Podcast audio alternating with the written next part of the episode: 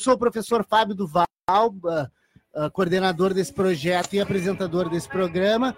E temos aqui hoje na operação da parafernália eletrônica Patrícia Lopes e na mesa de debates, né, os nossos combatentes de toda quarta-feira, Gabriel Elisa, Dora Malman e Pedro Martins, que vamos fazer um programa hoje que vai tratar de protesto, em grande medida, né?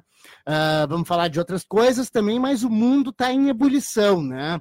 Teve protesto, em, começou em Hong Kong, na, por uma questão de uma lei de extradição, e depois a gente teve uma sequência de, de, de, de uh, protestos em grande escala, ligados alguns ao meio ambi ambiente, né, como aquele Extinction Rebellion, né, que começou na Inglaterra e veio dar até aqui no Brasil, né, que é uma questão ambiental, mas todos os outros, todos os outros uh, um ponto em comum. No Líbano, no Equador, no Peru, uh, até na Bolívia, de certa forma, né, que tem a questão da eleição, né, que ainda está em processo de contagem lá do Evo Morales e do Carlos Mesa, além de outros, né? Uh, mas a maior parte desses protestos tem um fio condutor em comum, que é a questão da carestia de vida, ou seja, de, degradação da, das condições de vida em função do, do, do preço das coisas, né, da carestia das coisas, as coisas ficam mais caras e as pessoas deixam de poder usufruir né, alguns bens uh, que são essenciais né, para a vida, como é o caso né, no Equador, foi, foi uma questão ligada a um subsídio do, do da gasolina, né, um subsídio do, do óleo, do petróleo. Uh, no Chile, a gente teve uh, a questão ligada a uma subida de taxa do transporte. Né? Na Bolívia, no, no, no, Equador, bom, o Equador eu já falei. Né? Na, na Bolívia, a gente tem uma situação que tem a ver com a questão de um projeto de futuro né, para a Bolívia, que é a continuidade do governo do Evo Morales, ou uma sua substituição por um candidato lá que é o segundo favorito, né, depois do Evo Morales, que é o Carlos Mesa, que já foi presidente da Bolívia antes do Evo Morales, no mandato tampão, numa época de, desde 97, com a saída do Gonzalo Sanches de Lozada, o Goni, que era um, um neoliberal clássico daqueles dos anos 90, na Bolívia, né? Ele saiu fugido da Bolívia em 97 e durante sete anos, cinco anos, teve uma, uma, uma sucessão de governos, assim, um atrás do outro. A Bolívia, em cinco anos, teve sete presidentes, foi uma coisa assim. Então, assim, né, uh, a gente tem lá uma situação bem complexa sobre a qual a gente vai falar hoje. Mas vamos falar então muito de protestos. Estourou protesto no Líbano, no Equador, no Peru, uh, na Bolívia, e temos até na Colômbia, né, deu alguma coisa lá que lembrem-se que o, que o Vinícius falou aqui no, no último programa. Mas então vamos, vamos tratar de, desses tópicos, né? Tendo um fio condutor esses protestos, e vamos tocar em outros assuntos também, como Brexit, vamos tocar na agenda ambiental, vamos tocar na questão uh, da Catalunha. Esqueci de falar do protesto da Catalunha, né? A Catalunha também não é, não é a respeito da carestia, mas é em relação à, à ideia de independência, né, de autonomia né, da, da, da Catalunha. Temos a questão do, do Benjamin Netanyahu, né? O Benjamin Netanyahu uh, apeou-se do poder, né, renunciou ao cargo de primeiro-ministro, né, porque não conseguiu formar a maioria que ele tinha que formar para poder governar. Uh, e temos também o assunto do Brexit, enfim, temos uma série de assuntos para tratar hoje. Eu vou passar a palavra para os membros da mesa, né, para já se apresentarem e já trazerem os tópicos né, sobre os quais vão falar. Depois eu vou fazer, vou continuar aquela, aquele dossiê Bolívia que a gente tinha começado na, na semana passada, né? Vou encerrar com esse processo eleitoral da Bolívia. E vamos falar também de processos eleitorais aqui que a gente vai ter agora nas próximas duas semanas, né, na Argentina e no Uruguai. Gabriel Eli, vai lá. Boa tarde, Fábio. Boa tarde, mesa. Boa tarde, ouvintes. Muito obrigado por mais uma vez receber em sua casa. Fique com a gente. Eu gostaria de iniciar minha participação no, prog no programa fazendo uma, uma, dupla correção aqui. É, no último programa, quando eu falei a respeito do atentado que ocorreu na Alemanha, é, eu, eu falei mulher de. A, a, mulher que morreu na sinagoga, eu falei mulher de 40 pessoas, e os ouvintes devem ter ficado tipo, quê? é, eu, é, o que eu quis dizer foi mulher de 40 anos. Ela tinha 40 anos. A segunda correção foi que a gente aqui não sabia o gentílico né, de Hong Kong. Então, Boa! É, então eu, eu dei uma pesquisada e o termo que a gente devia ter usado é hongkonguês. Hongkonguês, boa, boa, Gabriel Eli. Boa, essa foi mais um ponto aí para a cultura geral dos ouvintes do Vozes do Mundo, né? Hongkonguês, boa. Bem legal, valeu, Gabriel. Vai lá, Isadora. É, boa tarde, ouvintes. É, bom estar tá nesse programa de novo. É, eu queria falar sobre o Brexit, que ontem teve duas votações. Uma sobre o acordo que o Boris Johnson conseguiu uh, costurar com a, com a União Europeia, e outra foi sobre o calendário do, desse, desse acordo. Uhum. O primeiro, a primeira votação sobre o acordo, uh, eles eles conseguiram uma vitória, o Boris Johnson uhum. conseguiu uma vitória, e só que no, no segundo, na segunda votação de, com, com o calendário uhum. da, do, da saída. Calendário do, do acordo, né? Uhum.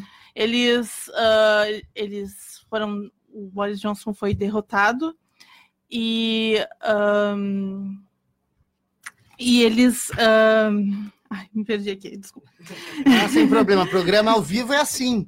Né? A gente vai lá e aí daqui a pouco uh... se ah. perde e se acha de novo. E o calendário dizia que até sexta-feira eles tinham que uh, aprovar todos os passos do acordo. E o. Uhum. Então, o... Boris Johnson tá, tá, tá conseguindo se manter no governo, né? Porque com essas pequenas vitórias dele, né? Ele não está tendo o mesmo destino que teve a Theresa May, né? A Theresa é, May foi é, pro foi pro limbo foi três pro vezes. limbo três vezes, exatamente. Três, três vezes. É. Três vezes eles, eles rejeitaram um acordo.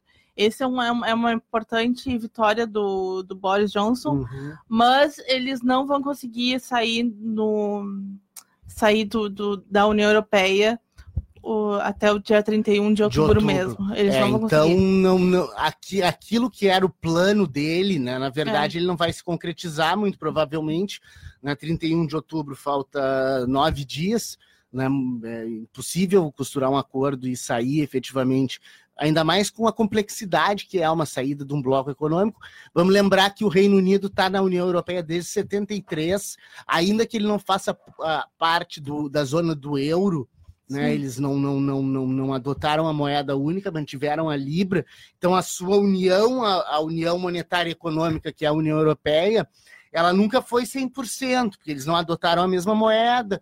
Enfim, né, eles reservavam a, a, possibilidade de fazer política cambial e monetária, o que é uma coisa extremamente importante num país. Né? Por exemplo, a, a Grécia, quando faliu, né, agora 15, 20 anos atrás, uh, a Grécia não podia nem desvalorizar o dracma, né, que foi a sua moeda anterior, né, porque ela adotou o euro, né, e tem um banco central europeu e né, o valor do euro vai ser lá em cima, muito provavelmente, e aí as exportações de um país que está em crise, por exemplo, que poderiam ser uh, impulsionadas por uma desvalorização da moeda, porque aí fica mais, mais barato para o estrangeiro comprar, né? Tu perde completamente o poder de fazer isso, né?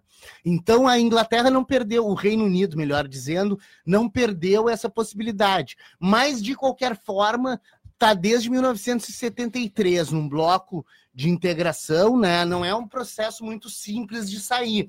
É até uma discussão que se faz em relação ao Brexit no plano do direito internacional, que é como o Reino Unido sairia. Né? Se sairia com uma mesa vazia de obrigações, a chamada tábula rasa, né? ou seja, é como se nunca tivesse existido acordo, né? Uhum. como se o Reino Unido nunca tivesse feito parte da União Europeia e teria que começar tudo do zero, Sim. ou se faz uma política dentro da transição contemplando pela primeira vez um país que sai da União Europeia para adotar um pacote para essa saída, né? Então é um caso inédito, né? A gente sempre fala aqui do Brexit porque é, é um caso inédito, é. né? É, é, o processo de integração mais desenvolvido que a gente tem no mundo, porque chegou, é, chegou a quase uma confederação, né? Em 2000 1909, no Tratado de Lisboa, se logo depois tentou se passar uma Constituição Europeia. Se tivesse sido feita uma Constituição Europeia, a Europa virava uma confederação. Né? Então ela chegou num, num, num processo muito longe, longevo e longínquo de eh, desenvolvimento do processo de integração. Né? Então, a saída de um Estado desse grupo dos 27, se não me engano, Estados da União Europeia, né, uh, vão se tornar 26, uh, é um primeiro passo para o euroceticismo tomar conta e os países começarem a ter demandas por sair. Sim, né? Ele, claro que a gente colocando no, no âmbito interno, ele é muito parecido com até o próprio processo ali da Catalunha. Que no Sim, momento que a, que a Espanha conceder uma independência da Catalunha, a gente tem a região da Galícia, a gente tem a região do País claro. Basco, e a Espanha ela é uma colcha de retalhos. Né? Exatamente, é. Então... A, a, a, a, Espanha, a Espanha é um estado multinacional, né? Uh, e aí, no País Basco e na Catalunha, as coisas são bem extremas, né? Uh, a gente viu os protestos, o Gabriel até vai falar sobre isso, né? os protestos lá na Catalunha, Uh, é como tinha o ETA no País Basco, né? Que tinha um movimento uh, terrorista, inclusive, né? Explodiram vários, vários membros do governo espanhol durante os anos 80, né?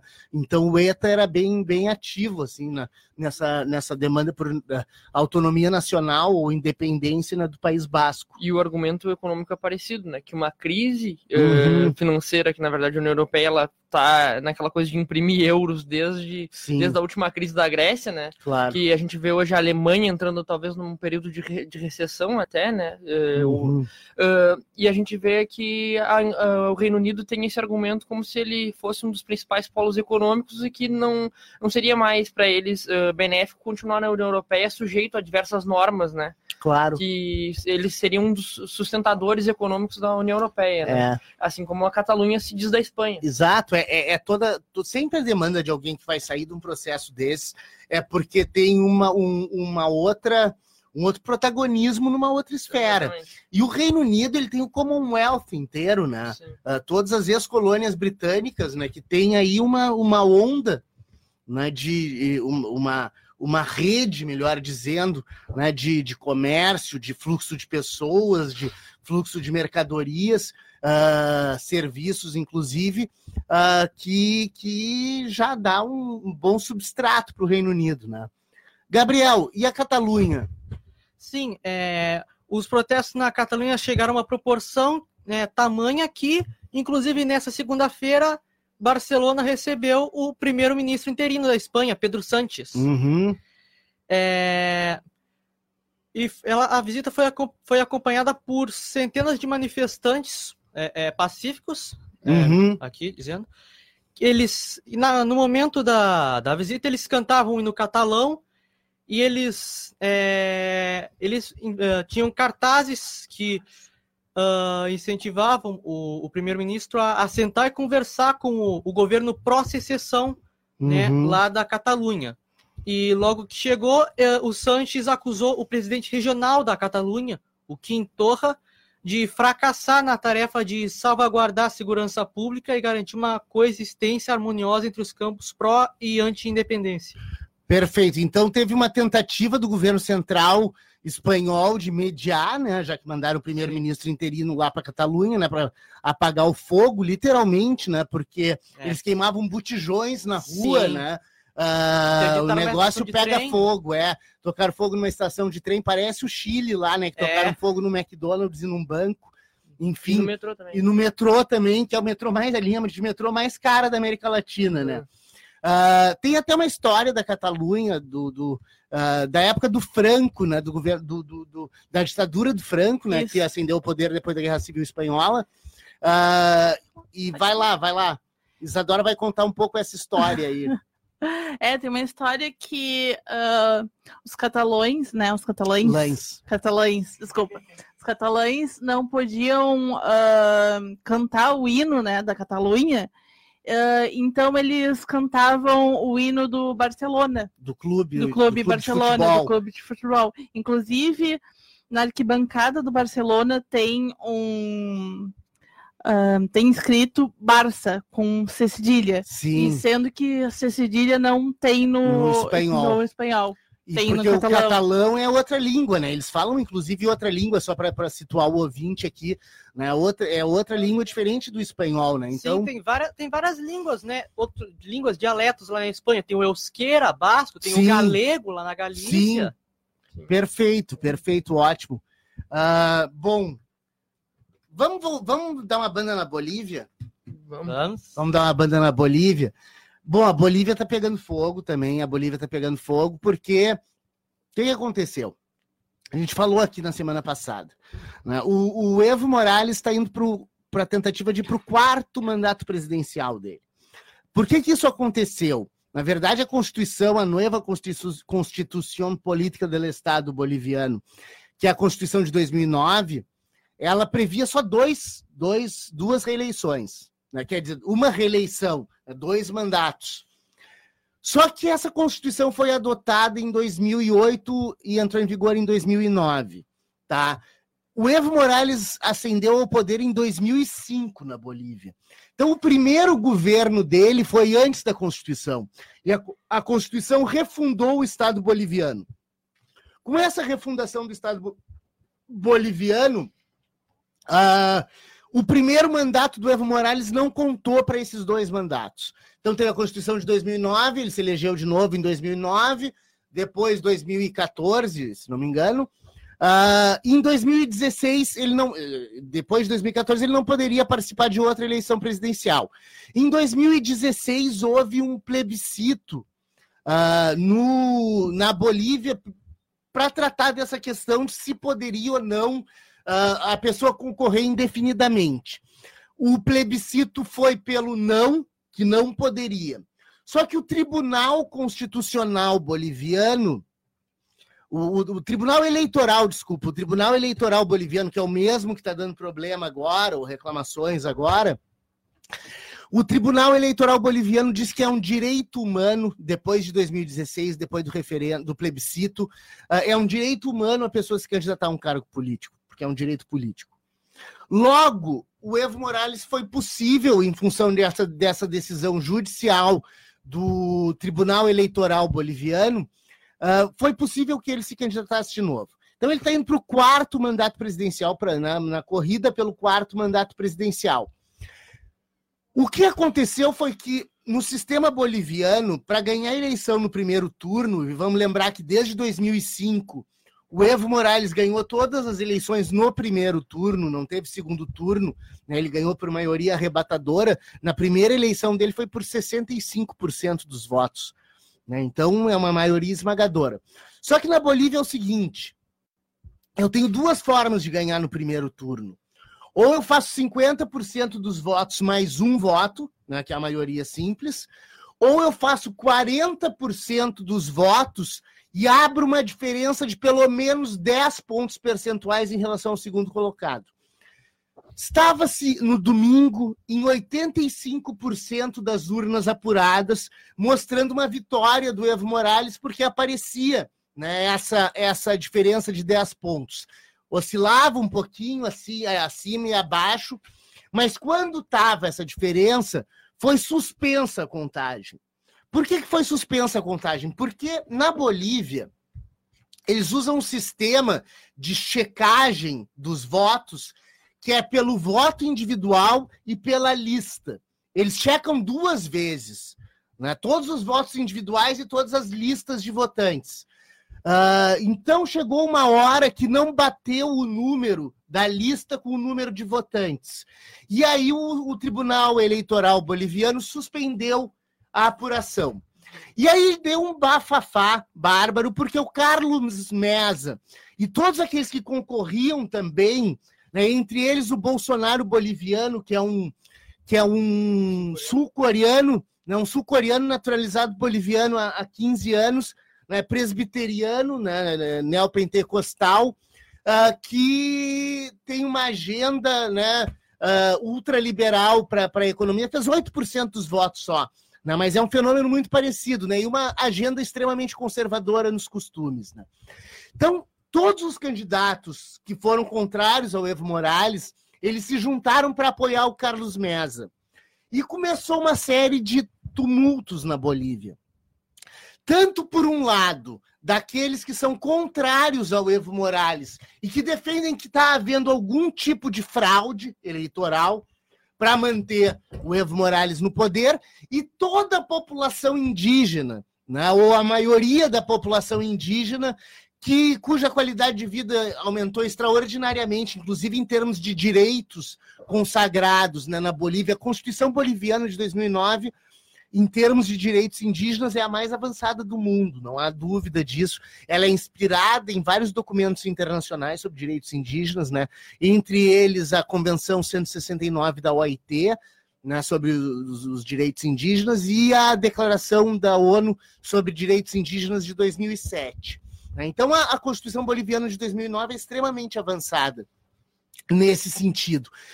E a vida da população indígena melhorou muito, né? Tem inclusive uma cidade que fica na volta de La Paz, né, que se chama El Alto. É uma cidade a 4 mil metros de altitude, 4 mil metros de altitude, que é a maior cidade aimará do mundo, e vamos lembrar que o Evo Morales é de etnia aimará, Lá ele tem um grande apoio. E essa cidade, ela é histórica por, por várias razões, né? Foi a partir de El Alto, essa, porque La Paz, a capital da Bolívia, capital, uh, a capital uh, do executivo, o, legislativo, o executivo e legislativo, o judiciário fica em Sucre. Né? Tem duas capitais a Bolívia, uma do judiciário e a outra do executivo e do legislativo.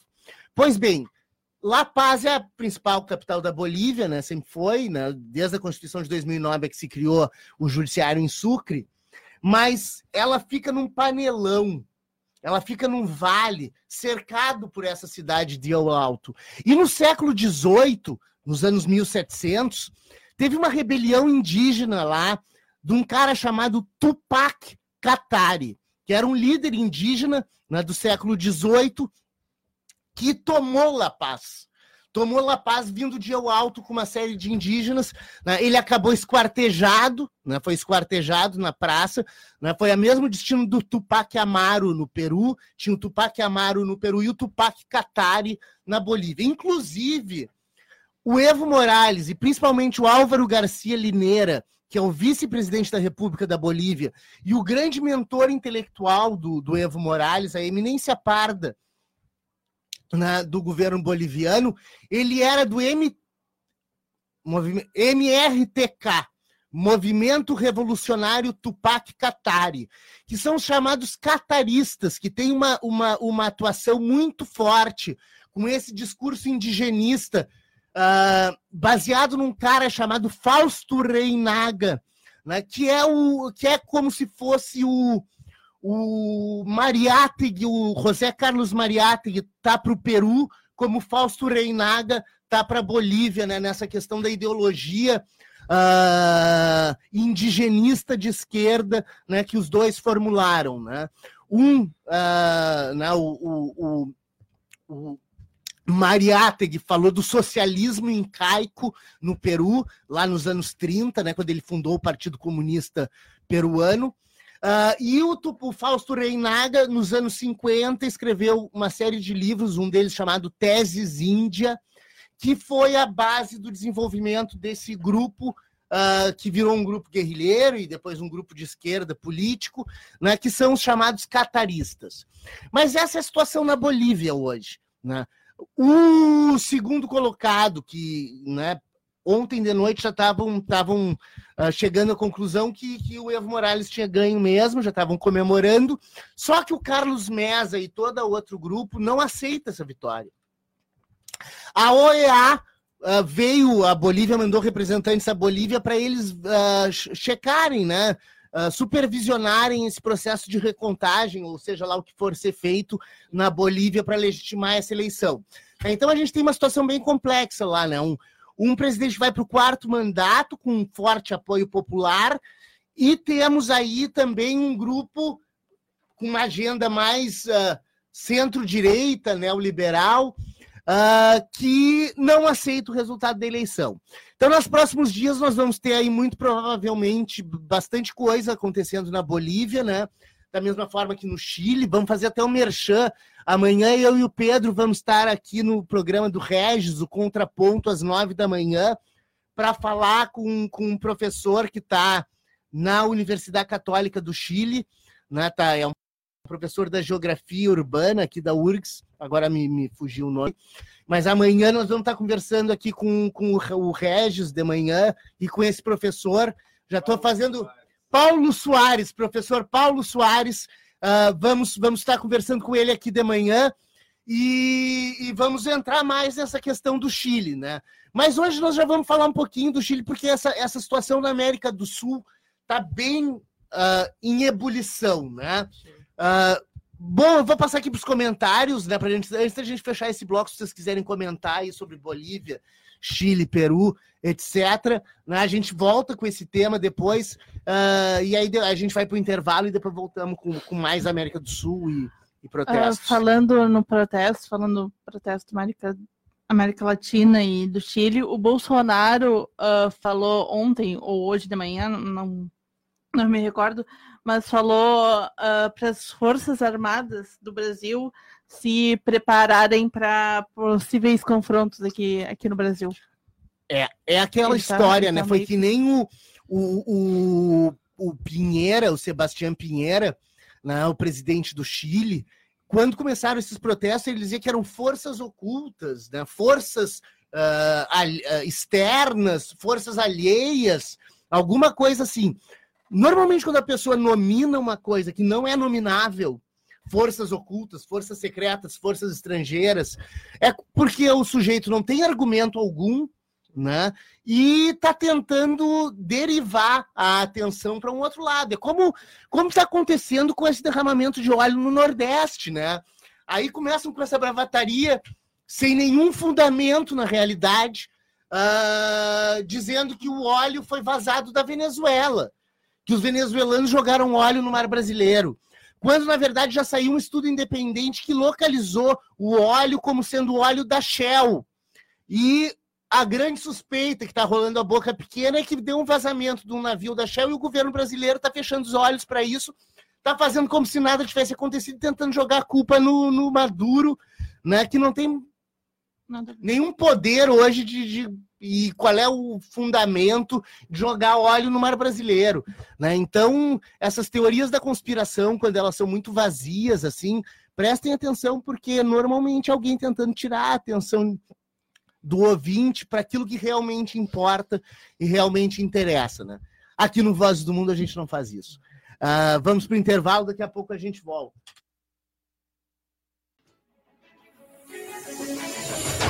Will make America great again. Abajo la dictadura imperial y que vivan los pueblos y la democracia y la igualdad en este planeta. Boa tarde, ouvintes. Voltamos com o segundo bloco do Vozes do Mundo, pelas ondas livres da 104.5 Rádio Com FM. Este que é um projeto de extensão vinculado ao curso de Relações Internacionais do Centro de Integração do Mercosul, da Universidade Federal de Pelotas. Eu sou o professor Fábio Duval, apresentador desse programa e coordenador desse projeto. Temos aqui na operação da parafernália eletrônica Patrícia Lopes e na mesa de discussões Gabriel Elisa, Dora Malman e Pedro Martins. Estávamos falando sobre Bolívia, protestos na América do Sul. Vamos descer um pouco mais para o Cone Sul, né? E vamos falar então do Chile, né? O Chile a coisa está prendendo fogo, literalmente. Ontem prendeu fogo um McDonald's, né? Prendeu fogo um banco, quer dizer, não foi prender o fogo, né? Os manifestantes atearam fogo a esses dois estabelecimentos, né? E o Pedro vai falar um pouco sobre isso. É, uh, foi um protesto que teve como estopim né, as, as tarifas em cima do metrô, do, que é um dos transportes mais utilizados no Chile, e acho que o professor falou no primeiro bloco, é um dos sistemas mais caros da América, Latina, da América Latina, né? E uh, ele veio muito puxado por, pelo protagonismo dos estudantes, né? E a gente pode falar, tá, mas foi é que nem a revolta, talvez, aqui do Brasil no 2013, né? Uhum. Uh, a gente vê o exemplo do Líbano também, que foi sobre a taxa de, do WhatsApp. Dificilmente essas coisas são por causa da, de alguma medida. Elas, na verdade, elas vêm acompanhando, uhum. né? Uma, uma série de descontentamentos da sociedade, uhum. né? Com diferentes, uh, diferentes temáticas sociais, de segurança pública, né? No, e no Chile a gente tem a principal, que é a social, né? A gente vê que desde a época do Pinochet, quando o José Pinheira, irmão do presidente, ele era ministro da Seguridade Social, uhum. que ele, ele privatizou a Previdência do Chile, né? E os, naquela época, todos os trabalhadores tinham que contribuir obrigatoriamente com 10% do seu salário para algum fundo privado. Isso fez com que hoje, eh, das oito empresas de previdência que existem no Chile, de previdência privada, cinco elas constituem 94% da arrecadação social do Chile, né, hoje em dia. E o PIB do Chile, 69% são dessas empresas de previdência. Então, a gente vê que o, essas, essa, esses, esses países que do qual a gente vê que a especulação financeira, né, e o próprio mercado financeiro é o grande, uh, é a parte pujante assim do PIB, eles acabam não trazendo, por exemplo, porque o capital industrial, quando investe numa indústria, ele acaba trazendo emprego, né? uhum. né? Mas o capital financeiro não necessariamente. O capital financeiro é pior porque ele é muito volátil. Ele chega num país e esse país está em crise, ele sai e deixa todos os desastres para trás e migra para outro país, né? Enquanto que um capital industrial é muito mais difícil. Um capital industrial é uma indústria que se estabelece naquele país, gera emprego, né? Sim. Uh, eventualmente distribui renda, é. mas, é. mas o sistema financeiro não faz nada disso, é Exatamente. é concentrador de renda. E essa questão da volatilidade, que talvez seja o ponto mais importante. O ouvinte pode se lembrar que nos anos 90, né, a gente teve uma crise atrás da outra só por volatilidade de, de operações de câmbio. Né? Uh, que, quebrou a Rússia, quebrou Uh, o Sudeste Asiático, quebrou o Brasil, quebrou o México, quebrou a Argentina no final dos no início dos anos 2000. Enfim, a gente teve uma quebradeira geral sempre em função dessa questão. Né? Por exemplo, uh, há um risco no mundo, né? os negócios, uma crise, etc. Os Estados Unidos vai lá, aumenta em dois pontos a sua taxa de juro. Todo, todo o dinheiro do mundo flui, flui para os Estados Unidos, para os títulos da dívida pública americana, uh, para a segurança né, do título da dívida pública americana e sai dos países onde estão. É, o, o, na verdade, a única coisa é que não existe fronteiras nem nenhuma uh, uh, forma de fiscalização é o capital. Né? É, e o capital financeiro, principalmente depois de, de, do que, de, de uma coisa que aconteceu, foi muito importante. Depois dos eurodólares, os eurodólares foi todo o processo de especulação financeira em cima das ações das empresas europeias reconstruídas no segundo, depois da Segunda Guerra Mundial. Sim. O que gerou uma série de dividendos astronômicos, né, em termos de especulação, nos anos 60 do século XX. Sim. No início dos anos 70, em 1971, porque todo o sistema estava ancorado no dólar e o dólar no ouro. Né, até então. Em 1971, o Richard Nixon, o presidente americano, ele quebrou a paridade do dólar com o ouro. Uhum. Ou seja, o dólar não tem mais lastro desde 1971. Ou seja, desde 1971, o dinheiro do mundo se reproduz todo em relação ao dólar, ancorado no dólar, e o dólar não está ancorado em nada. Sim. Absolutamente nada, só na credibilidade suposta do, do Fed. É, e ao mesmo tempo, durante essa época de 1970, foi que o Richard Nixon foi falar com os países produtores de petróleo para Isso. que a compra de dólar no, de petróleo no mercado seja feita apenas em dólar. Exatamente, o que gerou os petrodólares, petrodólares. nos anos 70, Isso. exatamente depois da crise de 73 e da de 79, também o dinheiro, plum, Uh, explodiu em termos de especulação financeira, né? E aí não tem lastro. O Nixon fez a jogada de dizer assim: olha, agora a gente pode emitir dinheiro à vontade, o mundo pode crescer, o mercado financeiro enriquecer umas poucas pessoas com dinheiro que é absolutamente virtual. É isso, meu, meu ouvinte. Né? Esse dinheiro todo que existe no mundo, transitando no sistema bancário, ele é uma ficção. Ele não existe. Ele é falso. Ele é uma, ele é uma, uma ideia ele é uma invenção. Né? É a invenção que os bancos cobram 17% de juro no cartão de crédito uh, todo mês. O senhor, o ouvinte, tem que pagar né, esses 17%. O, com o seu salário, né, dinheiro que é sal, né, que é de comer, que é de subsistência, né, uh, não é essa, o senhor não é rentista, mas o banco é. O banco é rentista, né?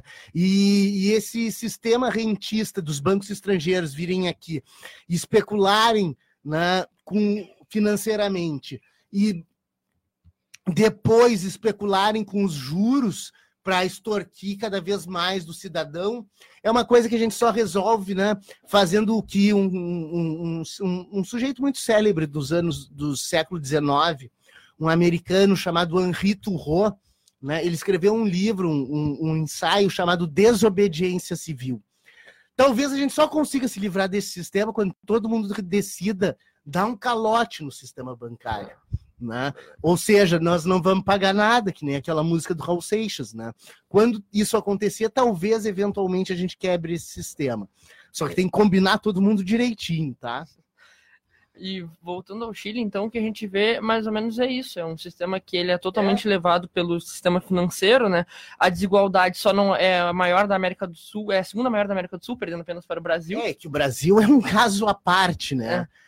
E aí, o que a gente pode tirar, assim, mais ou menos, uma análise é que esses jovens estavam protestando, eles estavam vendo que isso que acontece hoje com talvez seus avós, uhum. de retirarem na Previdência menos que um salário mínimo, metade de um salário mínimo, às vezes, né? Uh, eles não queriam para eles. É. E isso gerou toda essa revolta, que no início o Sebastião Pinheira, que é um presidente de centro-direita, né?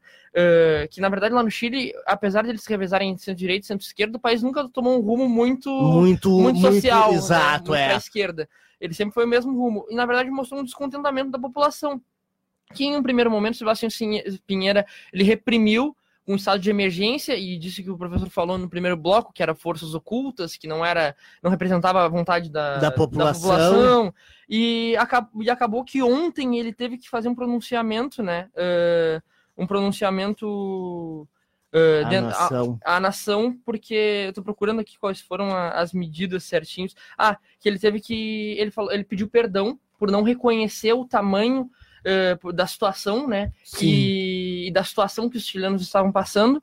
E uh, ele encaminhou algumas medidas já imediatas e outras de projetos de lei, né? O aumento de 20% da pensão básica solidária, que no caso é a é como se fosse a previdência para quem não ganha nada, Sim. né? Então é um aumento Sim. de 20% imediato.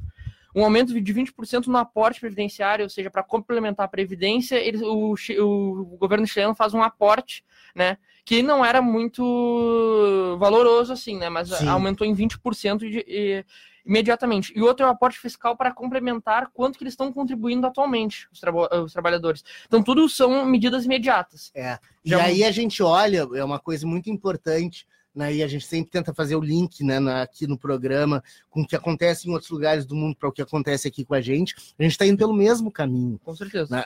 Ah, privatizaram, ah, acabaram com a, com a Previdência ontem, né? Uhum. Uh, passou a reforma da Previdência, efetivamente, né? E hoje, no Chile, 25 anos depois de terem feito essa privatização da Previdência, o Estado chileno tem que voltar a botar dinheiro na Previdência. Exatamente.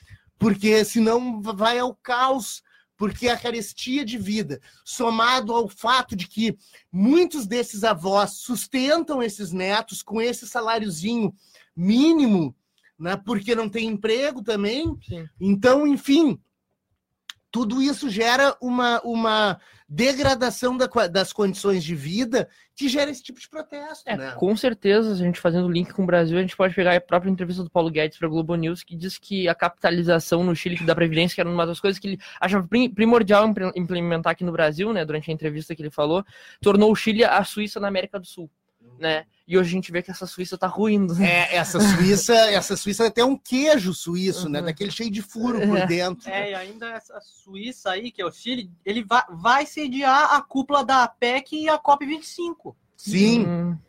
Tá, tá, mesmo com ele, não sei se vão fazer, né? Porque é. se continuar assim, uh, diz que eu tava vendo na televisão os aeroportos chilenos, né?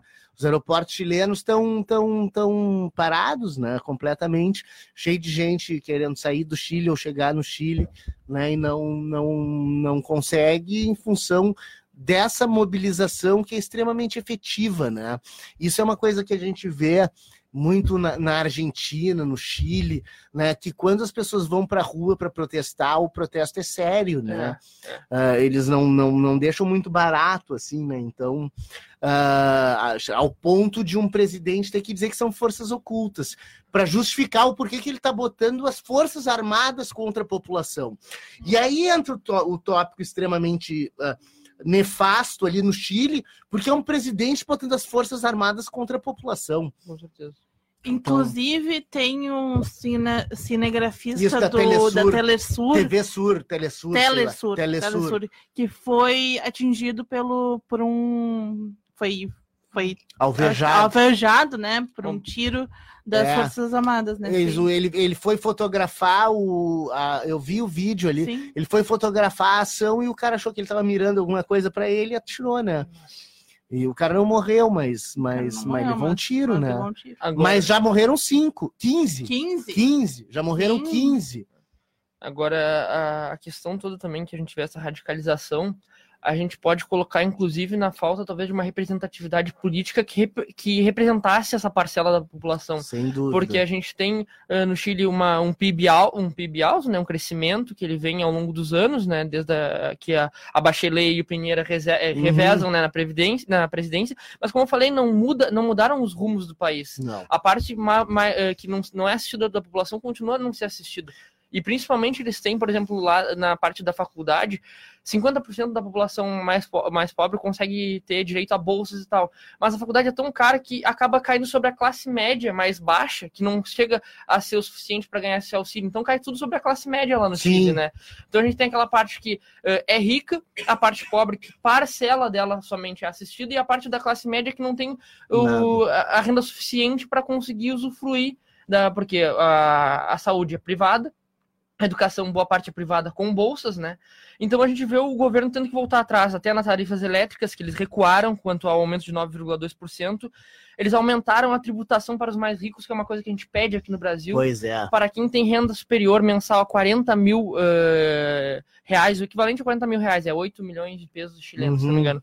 Eh, aumentou eh, acima dos 40% que eles já têm, eles botaram mais uma parcela, ou seja, para conseguir di- diminuir essa desigualdade, né? Só que a gente vê que, pelo menos lá, eles têm um reconhecimento. Não, Sim. a gente, a, gente errou, a gente errou em fazer a avaliação, eh, embora a repressão for violenta, não sei o que, chegou um momento que o Sebastião Pierre, que não demorou, por incrível que pareça, de uma semana para cá, que não, realmente a gente errou, a gente tem que fazer essas medidas, a gente tem que procurar uma, uma frente de conversa, né? Porque não é através da repressão Claro. que se resolve. Claro, ainda mais Forças Armadas, né? E eu posso já pegar esse ponto e botar no Uruguai. Lá. Que lá no Uruguai a gente tem teve um aumento da violência nos últimos anos e a gente vê algumas frentes nacionalistas surgirem, né? Eh, nacionalistas que tem mais ou menos como a gente vê aqui já fazendo relação do Brasil, tipo é uma parte do tipo assim Wil- Wilson Witzel lá do Rio de Janeiro, Sim. todo repressor da violência, mas mais moderado no Uruguai, porque no Uruguai até mesmo a repressão não é tão à direita Isso como é, a nossa. exatamente, é. E a gente teve uma, uma tentativa do Jorge Arranhaga, se não me engano, que é o, um senador de direita lá, aqui que eu peguei o nome dele aqui, é o senador Jorge Larranhaga. Ele tem um projeto Viver Sem Medo, que ele tentou implementar, que é uma reforma na segurança pública Tá. né? E quais são as principais, eh, as principais eh, leis, né? Projetos de leis a serem aprovados, né? Junto com esse. É a criação de uma Guarda Nacional de 2 mil soldados para eh, ajudar na segurança pública e na vigilância pública, né? Só que qual é o problema, pelo menos ao meu ver, disso? Os soldados militares, eles não estão prontos para fazer o que a- o trabalho de polícia, né? A polícia tá ligada, tá, tá, eh, tá preparada para lidar com o cidadão. O soldado tá, lidado, tá preparado para lidar com o inimigo, né? Então eu acho que não Exatamente. faz relação Não fa... É, é o poder de polícia, o exercício do poder de polícia. E essa polícia eh, repressora, né? A Uhum. A polícia que, que vai ma- ma- manter a ordem pública, né? Ela tem que estar treinada para isso, Com né? certeza. É muito diferente de dar para um, pra um mariner né? É. fazer, fazer a segurança pública, o sujeito vai pegar e jogar uma granada né? no meio do, do- da, da- ou bomba de efeito moral, e aí acerta um ou outro, e aí daqui a pouco acerta um tiro no cinegrafista. Né? É, é- é outro tipo de, de. Bom, a gente vê quando tem intervenção militar nos, na favela do Por Rio de por- Janeiro exatamente. né? É uma violência bárbara. É. Né? É uma violência bárbara. Resolve o problema, segundo o- o- os Witzels da vida, resolve, mas a custa de muito, muito, muito drama humano de quem mora lá, né? É, mas a, a questão é que não resolve. E não ele, resolve ele, também. ele resolve num curto Aliativamente, prazo, enquanto eles não estão ataca lá, a causa. Porque não ataca, não a ataca causa. a causa, é paliativo. Exatamente. Bota a maior força repressora que um Estado tem, que é a força militar, para fazer poder de polícia interno, deu tá feita bobagem, né? Reprime, reprime, reprime mais intensamente, reprime mais intensamente. Só que tu não gera a, nem a coesão social que tu precisa para sair da crise. Né? Vai gerar, pelo contrário, o que gerou no Chile, né? Um atrito cada vez maior de governo com população. Com certeza. Ah, Eu até vi um general falando, o chefe do Estado-Maior das Forças Armadas chilenas, o Pinheira mandando eles irem para a rua e eles dizendo: não, calma,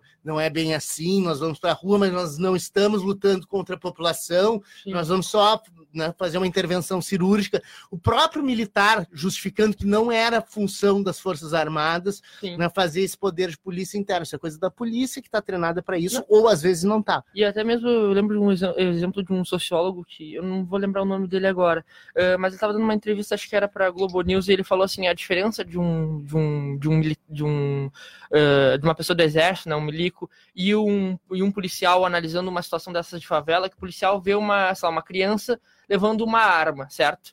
Eh, Ele falou assim: a- o policial vai buscar investigar primeiro se aquela criança ela é do tráfico, se não é.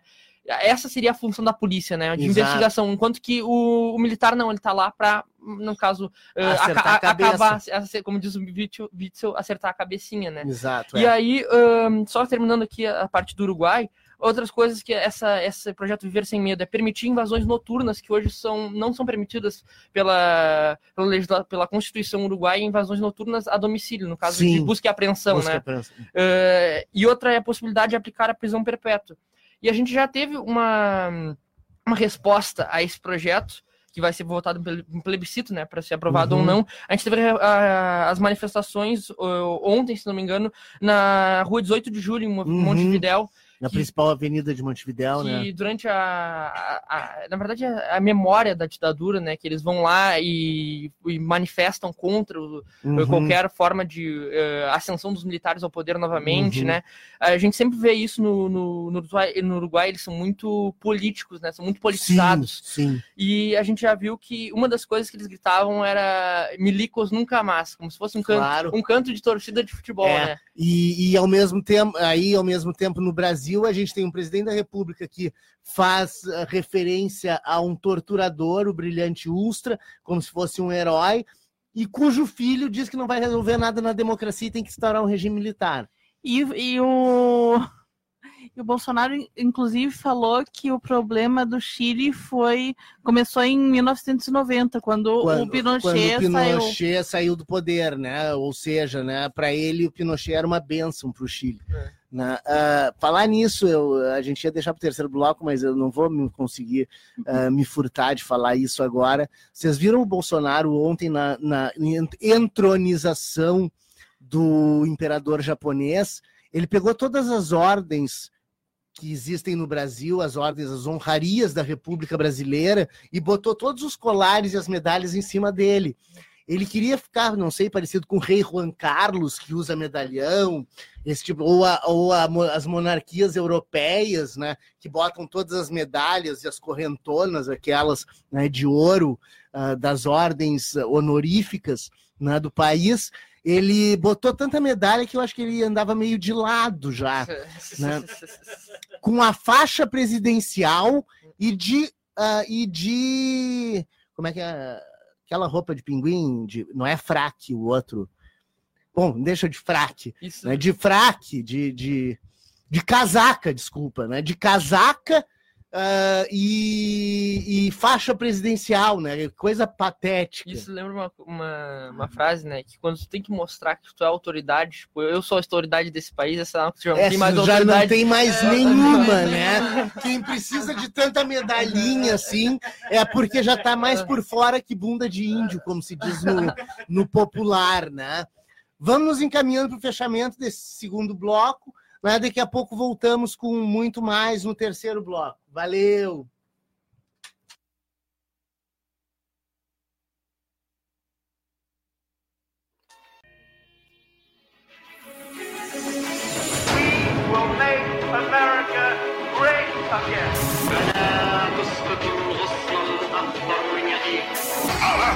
Dictadura imperial y que vivan los pueblos y la democracia y la igualdad en este planeta.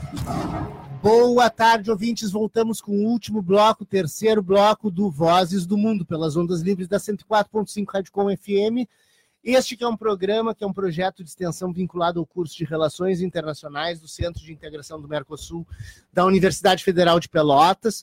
Eu sou o professor Fábio Duval, apresentador desse programa e coordenador desse projeto. Na parafernália eletrônica temos Patrícia Lopes e na mesa de discussões Gabriel Eli, Isadora Malman e Pedro Martins. Bom, vamos para onde agora no mundo?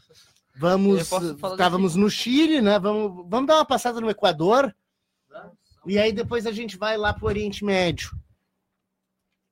Só um pouquinho aqui que, é, que eu fui pego de surpresa Não, agora. cara. tranquilo, é. Programa ao vivo é assim, Gabriel. É, o presidente do Equador, é, Lenin Moreno, né? Que é Lenin Voltaire Moreno, né? É. Que o professor se fala. é, ele entrou também na onda dos, dos presidentes, né, dos governos que culpam o o Maduro pelo- pelos protestos no Equador. né. Ele fez um pronunciamento agora nessa segunda nessa segunda-feira, né, acusou Nicolás Maduro é, de estar por trás dos atos de vi- de violência e inclusive chegou ao ponto de chamar Nicolás Maduro de asno. Bah. É. ah, às vezes a coisa não é muito diplomática, né?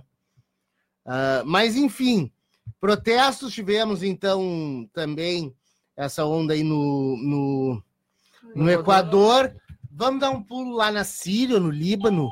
Podemos falar é, sobre protestos mesmo, a gente pode falar. O Líbano, a exemplo do, a exemplo do, do Chile, né? eh, ele é muito parecido na questão do estopim, porque hum, o- as- os protestos começaram por causa de uma medida de taxar as mensagens do, do aplicativo, as mensagens ou ligações do aplicativo WhatsApp. E eles começaram em Beirute esse processo, que é a capital né, do Líbano. E só que após o, o governo do, do primeiro-ministro Saad, Saad Hariri eh, voltar atrás contra essas medidas, eh, os protestos não cessaram, né? Os protestos eles vêm ah, muito pelo que o professor citou também no primeiro bloco, que o aumento do custo de vida, a, degra- a degradação principalmente, né, da vida lá. E desde a guerra civil que teve no, no Líbano de 1975 a 1990, o Estado não consegue mais suprir eh, as necessidades de ener- energéticas né, e, e da- do abastecimento de água da população, deixando Uhum. isso a cargos de empresas privadas que não estão muito muito eh, preocupadas com qual é a renda do- da população. né? Claro. Inclusive teve uma entrevista de um de um de um dos, de um, de um dos manifestantes que falou eu tenho 24 mil eh, dólares em dívidas com o banco porque eu tenho 800 dólares para pagar 400 eh, dólares de só do meu do, do, do apartamento né de, de aluguel e, eh, e o equivalente a duas contas de água e energia por mês Isso aconteceu na Bolívia antes da eleição do Evo Morales, né? Isso foi uma coisa bem interessante. Entre 2013 e 2005, teve duas guerras na Bolívia: a chamada Guerra da Água e a Guerra do Gás. A Guerra da Água foi em 2003, em função exatamente da privatização da água na Bolívia, que colocaram lá a Bestel. Uma, uma, uma empresa que eu acho que é suíça, se não me engano, botaram lá para administrar a água né, e vender a água tirada das fontes de água da Bolívia. Sim. Então é assim, é dizer para uma empresa estrangeira, tu vem aqui, tu tira a nossa água mineral, mineral do nosso solo e vende para nossa população. Né? E a guerra do gás, depois em 2005, que redundou em 2006 no estabelecimento da lei de nacionalização dos hidrocarbonetos por parte do, do Evo Morales. Então, o Evo Morales tem uma, uma, uma- um legado na que até nacionalizou o campus da Petrobras né? Exatamente, é. Exa 2005, exatamente, deu aquela crise com a Petrobras, né? Depois resolveram lá, era só uma questão de ajustar os royalties, porque essas empresas grandes elas não querem perder de jeito nenhum, né? Sim. É, e o que vem no Líbano, então, é mais ou menos isso. É um governo que a gente tem uma elite política eh, abastada, né, rica, que, com, que recebe, tem altos salários, né, enquanto que a população é, é, vê sua, sua vida cada vez mais precarizada, né, e a relação dívida-PIB da- do Líbano, ele é o terceiro país mais endividado do mundo. E a Ah. maior parte da sua dívida é interna, né. Bah. Então, dívida interna significa que o país não consegue suprir as necessidades da sua população. E uma das É. coisas que quem é que ganha mais dinheiro são os bancos dentro da, É. da- do Líbano, né? Sempre, sempre, não sei porquê. Quer dizer, sei porquê, a gente explicou aqui, porque o, o cretino do Nixon tirou a paridade do dólar com o ouro e hoje o dinheiro pode se reproduzir à vontade, né? Não tem lastro nenhum. Inclusive para depósito, os juros que tu tem que pagar para manter o teu dinheiro no banco já é alto, entendeu? Bah, Só para depósito já tem juros. É, a gente, a gente reclama do Brasil, né? Que Ah. tem juro quando tu pega crédito. Lá tu dá dinheiro pro banco e ele ainda te cobra juro É, é. porque tu desse dinheiro pra É, ele, né? Porque é uma forma de salvaguardar o dinheiro. então. Claro, é, cria, cria aquele, aquele lastrinho pro próprio banco passar no momento de crise, Ah. mas ele vai extorquir de quem? Do cidadão. A taxa de desemprego entre os jovens também é, é de 37% né, da população.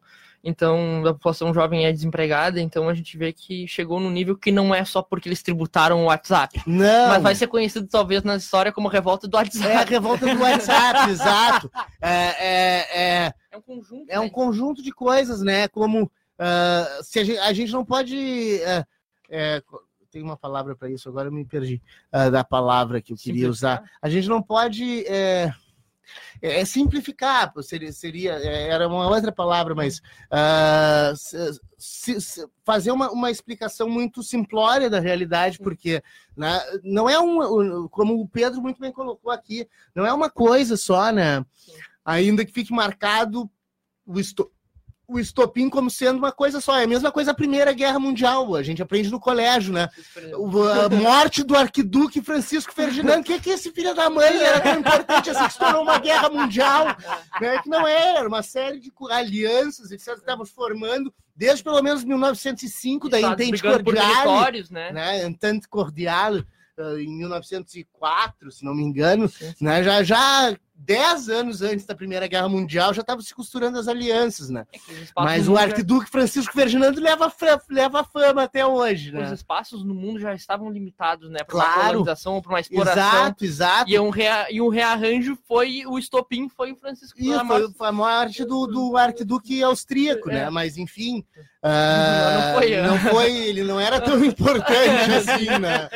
Ele não era, não levou as nações do mundo a formarem duas frentes e se digladiarem por quatro anos no mundo inteiro. É. Né? Não era, não era, não era esse o caso, mas eh, né, os, os, os, os, os momentums políticos eles, eles se acirram, né? Uhum. E tem a gota d'água, né? Já canto Chico Buarque, né? Pode ser a gota d'água. Enfim, a gota d'água quando E- o copo transborda, né? Só agora que lembrando uma- uma- uma- um argumento que o professor falou sobre o calote, né? Inclusive eh, eh, eh, pessoas dos manifestantes, né? E até pessoas que trabalham nessa parte da base econômica assim do governo pensam sobre o calote na dívida interna, que falaram assim, ó, durante muito tempo esse pessoal do mercado financeiro, os políticos também ganharam muito dinheiro. Eh, agora essas, essas pessoas que têm títulos a, a gente tem que dar o calote e falar, ó, vocês ganharam muito dinheiro por muito tempo, agora Isso, chega, agora, exato. agora o Estado precisa de vocês. É Exato. Exatamente, nacionaliza muita coisa, né? É aquela velha história, né? As, as políticas mudam, mas não mudam muito, né? É. Ah, então, os, as, grandes, as grandes narrativas, as grandes metanarrativas ah, modernas, elas continuam valendo, né? Muita gente diz, não, a gente ultrapassou a modernidade. Não, é, não existe uma nada mais moderno que o mundo contemporâneo, né? Toda essa lógica né, de sobreposição do homem à natureza ainda existe, ainda está se dando. A crise ambiental é um, é um, é um, é um sinal disso. A gente não consegue, a gente não superou a natureza até hoje. Né? O domínio do homem sobre a natureza é falso. A gente conseguiu degradar o meio ambiente, a natureza, mas nós somos constrangidos por ela a todo momento. Né? Inclusive o Elon Musk está fazendo né, base em Marte, na Lua, etc., para colonizar lá com os mega super podres de rico, quando podres de ricos, quando a coisa fica insustentável no planeta Terra, né? Mas a coisa vai ficar insustentável no planeta Terra e nós não teremos o controle para sair dessa, dessa situação incontrolável de coisas. É. Posso só fechar o Líbano?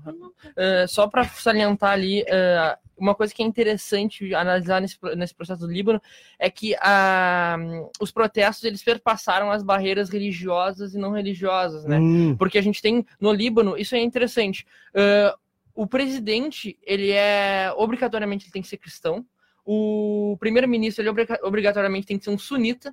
E o, e o presidente do Congresso, ele tem que ser um xiita. É, pra- é contemplar todas as Exatamente. etnias, Só que o né? descontentamento perpassa todas as religiões. Todas as religiões, claro. que quem sobe ao governo, o- a elite política tá roubando e a corrupção é deflagrada lá na- na- no Líbano. É. Então é A interessante. coisa, a coisa é bem complexa ali no Líbano, né? E aí no Líbano a gente também tem toda a atuação do Hezbollah, né? O Uhum.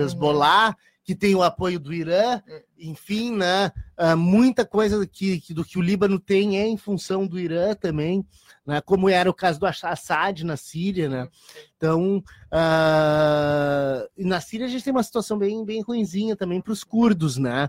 Os curdos estão lá numa, numa situação ah, bem complexa depois que os Estados Unidos jogou-os a própria sorte, né? Deu luz verde, assim, né? Deu luz pra, verde pra pra- entrada pra da Turquia, da Turquia. olha, matem os curdos. Exatamente. E acabem com o PKK, o Partido Nacionalista Curdo. É, a gente falou eh, semana passada sobre isso, né? E a Turquia, na verdade, ela adentrou o território sírio com a, com a desculpa, né, com, eh, com a prerrogativa de que os, os curdos iriam atacar as fronteiras turcas, sendo que, na verdade, os curdos, em momentos, eles mostraram isso, eles queriam uma autonomia naquela região da Claro. Síria, o que era perigoso para a Turquia, porque uma região autônoma perto da Turquia poderia causar até uma migração, Sim. né, e tal. Eh, e os vínculos também do, do partido curdo que a Turquia considera terroristas com os curdos eh, sírios, né? Eh, e eh, com essa com essa entrada guia, na verdade o que estava por trás era uma limpeza étnica, né? Eles Claro. queriam limpar os curdos do mapa ali da Síria. O que aconteceu é que o o Assad e o, e o Putin, eles começaram a ver como interessante essa saída dos Estados Unidos, né, para conversar com a Turquia. E eh, o, o Putin se reuniu na cidade de Sochi, né, no na litoral ali do, do Uhum, Mar Negro, Do né, Mar Negro. eh, com o com Erdogan ontem, se não me engano, e em mais de seis horas de conversa eles traçaram um novo plano. O novo plano é que os, os sírios vão recuar 30, os sírios não, os curdos vão recuar 30 quilômetros das fronteiras, né? Para não ter o perigo para a Turquia. exatamente. A Turquia vai parar a sua ofensiva. Uhum. Todas as patrulhas que a Turquia fizer agora dentro do território sírio será com, aos, com em cooperação com os russos, né? Uhum. Pra, Vamos controlar, né? com uma medida também de a Turquia reconhecer a soberania do Assad, né, sobre todo o território sírio, né? Uhum. E enquanto isso a gente vê que os curdos que, que eh, eram que faziam parte da, da- das forças democráticas da Síria, né? A Sim. parte dos curdos tiveram que recuar, mas as forças democráticas da Síria não. Uhum. O que tudo indica que as forças democráticas da Síria, que começou como um movimento rebelde contra o Estado Islâmico e contra o Assad, talvez venha a virar uma milícia apoiada pelo governo, para continuar Sim. mantendo seus territórios onde, onde eles estão. Garante uma certa autonomia desde que eles não se levantem Isso. contra o governo. Agora, o que é interessante ver é que a bandeira que os curdos conseguiram levantar entre os próprios sírios é vista em cidades, por exemplo, que os curdos não foram obrigados a sair porque já estão fora desse arranjo Sim. de 30 quilômetros, de manifestações de bandeiras do, da União, ah, União, é, União Popular, se não me engano, que é a, Uhum. a, a parte do- dos curdos, que é, é o braço armado ali, né, dos Sim, curdos, sim. uh, as bandeiras para eles, as manifestações favoráveis a eles. E a gente vê a Rússia também saindo como o grande mediador e o grande potência influente dentro do Oriente Médio, né? Porque tá ao mesmo tempo com a Síria, com o Irã, com a Turquia, né? A, a Rússia conseguiu frear o Erdogan, né? Que tem o segundo maior exército da OTAN. Então não foi qualquer coisa que a Rússia conseguiu ali dentro da, dentro da Síria. Sim. né? E aí entra, entra toda a questão do, do- de, uma, de um processo que, que a gente já chamou aqui de nova Guerra Fria, né? Que é a, a posição de antípoda né, dos Estados Unidos em relação à China e à Rússia. Né? Porque as duas também têm muita cooperação entre si, né? E eles liberam determinados espaços ali para que a Rússia exerça o papel de polícia que a China não quer exercer, né? E a, China, enquanto isso, vai construindo a rota da seda né, para desenvolver ah, o seu caminho de dominação econômica do mundo, da África e do, do- da Europa, pelo menos, né? É, só uma cidade que a gente vai ter que acompanhar que chegou a dar um, um certo um certo perigo, né, de ocorrer uma chacina pelo, por parte das forças do Assad aliado com os russos, é a parte da, de Id- Idlib, né, Idlib, que é a fronteira com a Turquia. que era um bastião dos, dos rebeldes contrários ao, ao, ao, ao Assad, ao Assad, mas um, que tinha um braço do. do Partido Curdo. Não, não, não Não. Dos, dos curdos, são do, da Al-Qaeda. Da Al-Qaeda. Ah, ao, ao, ao Nusra, né? E, é, eu não, não lembro exatamente qual é, o, qual é o nome agora, mas eles são os jihadistas, né? Sim. É, e o que, o que agora estão negociando é justamente isso, para não correr uma chacina nessa região, né? Claro, matar todo mundo É. pra extirpar o perigo. Até porque se a Rússia, se a Rússia e, e os forças do Assad avançam contra esse, a cidade de Idlib, eh, acaba promovendo uma migração em massa desses rebeldes para a Turquia. Turquia, que não quer nada Exatamente. disso, né? Já chega de imigrante que saiu da Síria e entrou nos campos de refugiados turcos para fazer o caminho para a Europa, né? Que é deu um, um, um revés para a Turquia extraordinário, né? Porque ela tinha que controlar, porque a Turquia tem a sua demanda para entrar na União Europeia, então tem que se comportar bem com os europeus e tinha que fechar a fronteira para não deixar os caras entrarem, né? A Romênia foi mais, mais, mais pesada, né? Botou grade, muro e as pessoas se enrolavam no arame farpado, né? Mas para não para não saírem da Turquia e subirem para a Europa, né? Bom, ah, Bom, fechando esse, esse assunto então da, da Síria, para os curdos, é, esse acordo da Rússia com a Turquia não é bom. Não é bom, mas em nenhuma situação seria, né? Porque quando a Turquia fez esse cessar, é interessante a gente falar sobre esse cessar- cessar-fogo do- dos Estados Unidos, foi lá promover com a Turquia, né? Que o, em seguida que a Turquia invadiu o território sírio, o, se não me engano, o Mike Pompeu, ou eu penso, foi o Mike Pompeu? Ah, foi a conversar com o Erdogan, né? E o Erdogan falou assim: não, tudo bem, a gente não vai, a gente vai recuar, né? A gente não vai, eh, a gente vai fazer um cessar-fogo e dar um, um prazo de cinco dias para eles eh, recuarem 30 quilômetros dentro do território sírio, né? E aí o Mike Pompeu disse, não, tudo, tudo tranquilo, então, eles têm 30, têm cinco dias, ou seja, ele acabou, o Mike Pompeu acabou legitimando que se em cinco dias os curdos não recuassem, estava liberada a chacina em cima dos curdos, né? Então o Putin surgiu agora como uma tentativa também de não afetar de do reconhecimento por parte da Turquia da soberania da Síria e da tomada também por parte do governo do Assad, que a região que a Turquia avançou, a Turquia continua fazendo patrulhas conjuntas com a Rússia, e a região que, que é dos curdos vai acabar sendo do, do Bashar al-Assad. Ah, outra coisa importante do Oriente Médio que a gente tem, tem que falar aqui é a questão de Israel, né? O Benjamin Netanyahu não conseguiu formar maioria no parlamento, no Knesset, né, o parlamento Uhum. ah, israelense, e ah, o Benny Gantz, que é o líder, que é o ele é um, era um candidato de centro né, nas eleições do Partido Azul e Branco. Ele é um ex-militar né, que vai assumir o cargo de primeiro-ministro exatamente para tentar formar essa coalizão Sim. que precisa necessariamente do azul e branco, né? Porque o, o, o Likud, né, o partido do, do Benjamin Netanyahu, que é um partido mais à direita, né, bem à direita, né, e com bases sionistas muito fortes, ah, ele não conseguiu formar maioria, né? Com a base do Likud não conseguiu formar maioria. O partido mais votado foi o azul e amarelo. Então, nada mais natural. O azul e branco, desculpa. azul e amarelo. Tô, tô torcendo para algum time aqui, será? Ah, e- Cazaquistão. Cazaquistão, é. Colômbia. Ah, mas o Benny Gantz, que é esse general, ex-general, não sei se existe ex-general, mas ah, É, né, líder da coalizão, como ele está num governo civil, É. né? Ele é o ex-general Benny Gantz, que é ah, do Partido Azul e Branco, que é o, o encarregado agora de ser primeiro-ministro, né? Para formar uma nova coalizão Uhum. ah, que possa governar É, uma das- efetivamente a, a, a, a, governabilidade de Israel, sim, né? sim. Posso formar o- a maioria no Knesset, né? Knesset, é. Knesset. E, eh, e o, o Benny Gantz, por mais que ele pareça de centro, assim, a gente falando aqui, uma das campanhas dele foi ele mostrando quantos palestinos ele tinha matado na- nas incursões militares dele, né?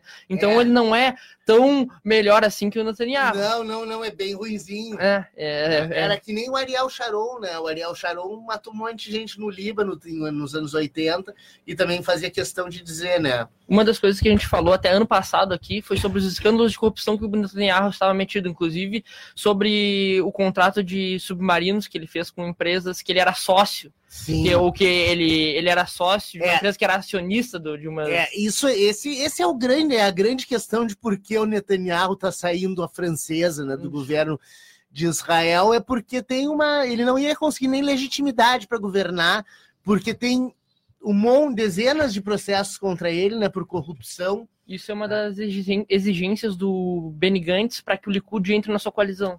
Para que o Likud entre na sua coalizão, o Netanyahu não pode ser mais líder do partido e ele tem que se submeter a ser julgado, porque no momento que ele sai da política, ele vai ser julgado, vai ser julgado, vai ser julgado como um- sem- um criminoso. como um criminoso co- comum. Então, Uhum. esse, essa é uma das, das medidas que o Benny Gantz quer implementar, né? Para Isso, e aí o Netanyahu vai para vai a fogueira. né? Exatamente. Manda o Netanyahu para fogueira, não conseguisse formar a coalizão, não- É. nós ganhamos. É. Eles, eles ganharam 61 cadeiras das 120. Aos inimigos a lei. Aos inimigos, né? exatamente, né? Os amigos, as, as, as, as, as, as- as brechas da lei, É, né? E aos amigos a letra fria, da, aos inimigos a letra fria da lei. É. Né? Mas é, é, é ex- exatamente isso. Eles ganharam 61 cadeiras das 120, então já tem maioria. É. Então dá para o Benny Gantz, ele junta mais dois partidos lá, já consegue Sim. formar a coalizão e governa. Sim, porque ele não quer formar coalizão com os árabes também, né? Então, é, também então- tem isso. Então ele Porque, porque vamos lembrar que no Knesset entra a representação palestina também, sim, né? sim, sim. Ele não quer formar coalizão com os árabes, então a alternativa dele é formar com o Likud desde que o Netanyahu não esteja na liderança do Likud. Exatamente. Então vão fritar o Benjamin Netanyahu, já era a hora, né? O Benjamin Netanyahu podia ser frito há muito tempo. Hum. Mais? O que, que nós temos aqui? Tu queria falar alguma coisa, Gabriel? Sim, é, Vai, tem dá-lhe. uma coisa, uma história assim, um tanto quanto é, inusitada que, que aconteceu lá em Hong Kong. Boa, É, aconteceu no distrito de Kowloon, que Kowloon. Ah, Kowloon, obrigado. K-O-W-L-O-O-N, que é a líder do executivo, a, a Carrie Lam, primeira Carrie Lam. ela teve que pedir desculpas à comunidade muçulmana nessa segunda-feira. Porque o que, que acontece? O que aconteceu lá? É, apareceu um caminhão das forças é, de segurança de Hong Kong que estava dispersando a- a- a- as manifestações com um canhão de água e tinta azul. Só que o que, que acontece? Ah, esse disparo de canhão de água e tinta azul acabou atingindo a mesquita do distrito. Bah, Então ela teve que ir a público pedir desculpas a essa claro que sujou toda, manchou toda a mesquita. Ah, Por que, que eles jogam tinta azul junto com a água? Não faço a menor não faço a ideia. menor ideia também. Não tem. eh, É para pedir desculpa para alguém, porque vai sujar, né? É. Enfim, ah, desculpem a ignorância do apresentador do programa, que não sabe por que, que eles usam tinta azul. né? Ah, mas, mas, bem, eu também não sei porquê, É, então, né? exatamente. Vamos, vamos deixar assim o ouvinte que, que elabore aí uma história de por que, que eles usam a tinta azul. E se alguém souber, pode ligar para cá e avisar. É. Ou falar no, nas redes sociais do programa também, né? Ah, boa. do, no Facebook. É, falando no, em Hong Kong, tem um. f- não vou dizer que é furo de reportagem, é de acordo com o Fi- Financial Times, Uhum. ah, o, a China, o governo chinês está tá para derrubar a Carrie Lam do, Tá. de Hong Então Kong. tem, tem aí uma, uma, uma, uma fofoca informada, É. né? É uma fofoca informada dos meios de comunicação que estão dizendo que a Carrie Lam vai bailar também é o estilo Netanyahu, né? É aquela coisa, né? A China precisa de alguém que consiga dominar a população de Hong Kong. Os Hong, Kong, Hong Kongoneses, Hongkongueses. os hongkongueses. Boza. Hongkonguês, claro, Hong Kong não é hongkongonês, é hongkonguês. hongkongueses, né? Os hongkongueses precisam, a China precisa que os hongkongueses tenham uma mão forte sobre eles. Se a Carrie Lam não consegue fazer isso, não conseguiu nem aprovar uma lei de extradição para a China, né? Muito provavelmente ela vai bailar porque ela tem que ter o apoio dos chineses para continuar no poder, né? Ah, bom, vamos encaminhando aqui para o fechamento do programa. Né? Vamos, vai lá, vai lá, Pedro. Ah, os Estados Unidos na última semana também conseguiu uma das, das vitórias, acho que em termos de valores, ah, das maiores vitórias na OMC, que foi a condenação da União Europeia em termos de um do subsídio do A320 e A- o A350, se não me engano, Os aviões dos aviões da Airbus. da Airbus Porque aí com, contra a Boeing, contra a né? Boeing, no caso, e, e a, a, a organização, né, eh, ela, ela eh, co- eh, formulou, né, uma, uma nota dizendo que eles foram condenados, sim, à União Europeia e que os Estados Unidos têm as formas que vai retribuir né, o, o- esse, esse subsídio e as formas como eles vão, vão tentar se ressarcir desse, Uhum. desse prejuízo que tomaram né, por causa do subsídio.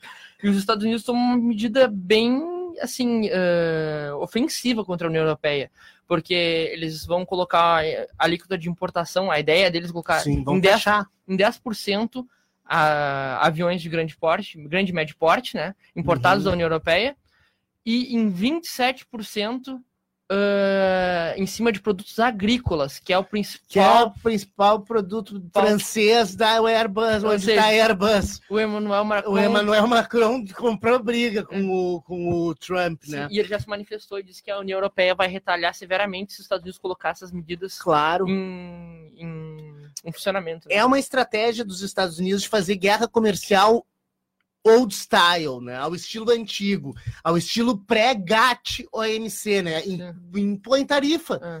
Impõe tarifa. Então, os Estados Unidos que, que, que durante muito tempo advogaram o livre comércio no mundo, né? O que o Acordo Geral sobre Tarifas de Comércio, o GATT, que virou OMC depois, Sim. na- nas rodadas de negociação anteriores, depois na, de 94 virou OMC.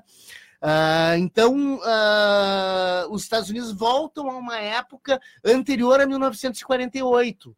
Né? Enfim, né? é um retrocesso extraordinário esse tipo de, de política que os Estados Unidos faz hoje, né? principalmente sendo eles.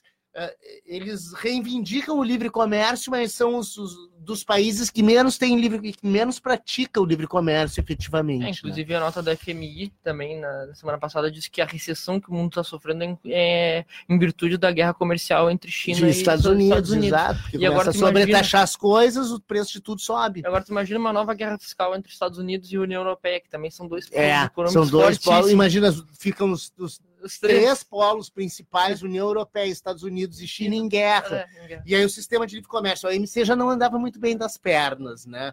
A rodada Doha fez água desde 2001, a gente não tem a questão dos, do- dos acordos sobre propriedade intelectual e, e- e- propriedade intelectual e, e tem outro, trim, TRIPS e TRIM. Agora me esqueci o que é o TRIM. Ah, mas ah, que eram as demandas dos países desenvolvidos e a questão dos subsídios agrícolas, etc., que era a demanda dos países em desenvolvimento. Né? Desde 2001 tá essa rodada de negociação que, né? que não, foi, não foi adiante. Né? Porque os países mais pobres não vão aceitar pagar É. royalties para os outros eternamente. Royalties- não, e royalties sobre até produtos que saem das suas próprias terras. Por exemplo, a Exatamente. biopirataria, A né? biopirataria, exato, a jabuticaba chegou a ser japonesa. É. né? Nunca nasceu uma- um, um tronco de jabuticaba no Japão. né? O açaí foi, foi, foi a famosa jurema, né? Açaí a gente chama do, do, do Maranhão para baixo, né? Do Maranhão para cima é jurema, né? O açaí. Né? E o Japão chegou a patentear o açaí.